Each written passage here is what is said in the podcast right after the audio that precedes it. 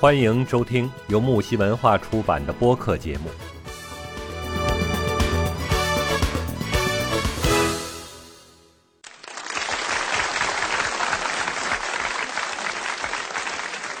好，欢迎各位来到咱们木西文化直播间啊！现在开始我们今晚的节目。万事万物皆有阴阳两面，人也一样，存在男性、女性，俗称两性。加强对两性的了解是人类自身和繁衍的需要，因此打开两性话题，揭开男女之间的神秘面纱，是每个人都不可逾越的话题。大家好，我是主持人城南青音，我是主播程佳璐。走进了婚姻以后啊，在夫妻的生活中就会增加一个新的成员，孩子随之诞生。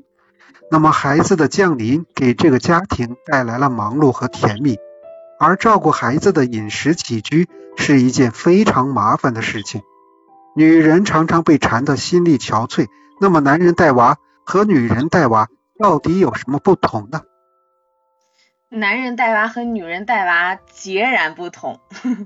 男人带娃只要这个孩子不哭不闹，哎，就觉得万事大吉了。一般男人的性格都比较粗一些，啊，把孩子搁置在一边，然后就。顾自己的事情啊，有时候打游戏呀，然后这个这个干干个别的呀。像我老公就比较喜欢下象棋，然后他就把孩子搁一边，他就下象棋去了，在手机上啊。一般这个男人对孩子的照顾都比较粗心大意啊，但是妻子呢是不放心让自己的老公带孩子的。嗯，因为这个女人可能天生就是比较细心体贴，所以这个母爱心啊会完全爆棚。这个女性会这个观察一些孩子的变化啊，及时的消除孩子不舒服的这种感觉。一般女人对孩子呢会全心全意的照顾啊，不懂的地方就会向老年人请教呀，或者是在网上查一些这个。育儿的经验呀，这些，还有就是和宝妈们之间这个不断的交流啊，可谓是用尽了自己全部的身心啊。女人把自己所有的精力都交给了孩子，对孩子是无私的奉献自己的一切呀。嗯嗯，对。纵观男人和女人带娃就可以看出来，女人心思呢是比较细腻的，男人的心思是比较粗糙的。不过，一般奶爸带出来的孩子独立性比较强啊，有男子汉的这种气魄。女人呢，就是包办的太多，孩子一般依赖性会比较强啊，阴柔有余而没有阳刚之气啊，所以带孩子是各有千秋。不过，这个男人对孩子的这种粗心大意啊，一定要多提醒。多让男人注意啊，不要因为自己的疏忽大意而给孩子这个造成什么样的伤害啊！带孩子呢是一件非常费心而又有责任心的事情。作为粗心的奶爸来说，一定要多学习、多请教、多用心，才能让孩子啊能够健康快乐的成长。就像这个，嗯，我们这个啊，我我。那个啥时候也有一次，我老公带着带着我们家孩子出去旅游啊，然后就就他孩子拿个保温水壶嘛，然后这个嗯，他就给装了一壶开水，开水，然后像像咱像一般女人就会把这个晾好的水正好好喝的水装在壶里头，孩子随时喝都可以，但是呢，就温水，对，男人他就他就。没觉得啥，他觉得，哎，他喝的时候会啊揭开盖子晾呀什么的，他会，他觉得孩子会找他，结果孩子没找他，直接一喝，然后把嘴烫的起泡起的哭的，哎呀，就 就很心疼，很可怜。后来这个，嗯，他们他们在外面旅游，然后正好那时候我上班出不去嘛，然后就给我发视频，哎呀，好心疼呀，嗯，就那样的。嗯，对孩子一般，哎，那个男人一般就是这个粗心大意，嗯，这这种一点儿不细心，不像女人这样的心细，嗯，会考虑什么都会这个，嗯考虑的很周到，嗯，男人就是很粗心，所以好多时候就不放心让男人带，就自己带，嗯嗯，就这样啊，对，那佳璐啊，我想问一下，你是你现在有几个孩子啊？我有两个孩子。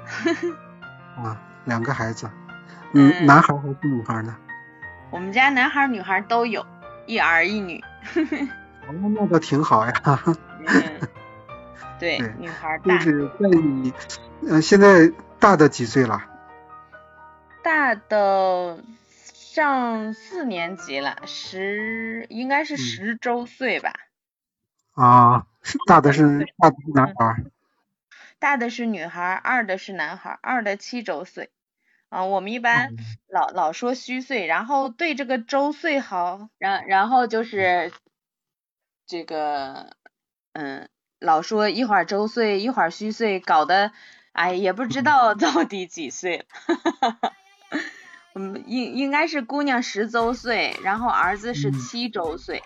我们儿子今年刚上一年级，姑娘四年级。对对。那你能跟我们分享一下带孩子的经历吗？嗯，小时候的带孩子经验了，现在就是每天，哎呀，反正是带孩子写作业呀什么的，尤其我们这边疫情很严重，现在不是都上网课嘛，两个孩子每天，哎呀，这个老二还是挺听话的，老二可以独立自主的去上课呀、交作业呀，但是老大就自觉性不太好。然后每天就得盯着，一到这个写作业鸡飞狗跳，然后，然然后，哎呀，就成盼着啥时候疫情能解封，孩子能去学校操模老师，不要操模我了抽的，嗯，就是这样的。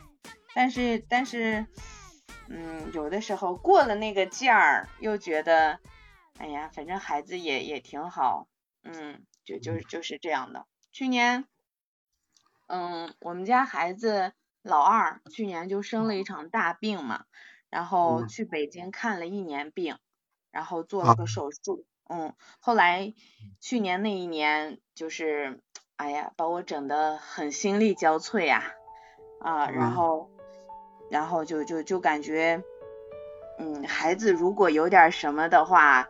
就感觉自己也没法活了，就那种感觉，哎，真的就是你全部的精力都在他们身上，嗯，就就就这样的，嗯。嗯。孩子在看看病的时候是住院了吗？对。对，然后。谁陪着呢？嗯。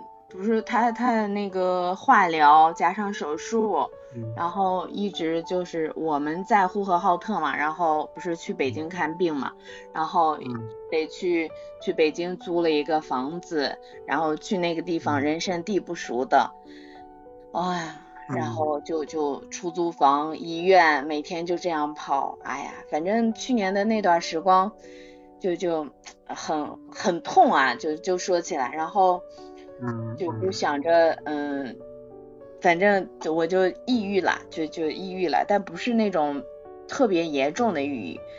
然后就站在那个那个那个阳台阳台上面，然后扒在窗户上，就想，哎呀，我快直接跳下去算了，就那种感觉。后来想想，如果我跳下去了，孩子怎么办？但是，啊，就就特别特别难，特别难那段日子。然后后来就慢慢的。呃，反正也也就想想想想，就慢慢想通了。反正后来后来孩子也就一直看的也挺好，然后做完手术，嗯，就就一直很好。后来慢慢的才又调整过来，喝了点药，嗯，就就感觉就孩子就是父母的全部，就真的是那种感觉。孩子有个什么闪失的话，父母就真的跟着就就没法活的那种感觉。哎，真的一下。很难走出来，嗯，就就这样的很痛，哈哈。所以所以这个女人吧，还是就把自己全部的精力都放在了孩子身上，嗯嗯，就是这样的，嗯。嗯，孩子现在好点了吧？好很多了吧？嗯，嗯，后来去年就就好了，去年呃十一月底的时候就好了，就彻底痊愈了，嗯，然后然后一直现在反正每个月做定期检查，现在很好，身体特别好，嗯，也没啥事儿了，就就嗯，就就是定期做检查就行，嗯，没事儿了。对对，嗯有时候看这个生活当中啊，有时候这个困难呢，呃，也就是看你看你愿不愿意忍受下去。其实困难它就是一个阶段，过了这个阶段就就会好很很多。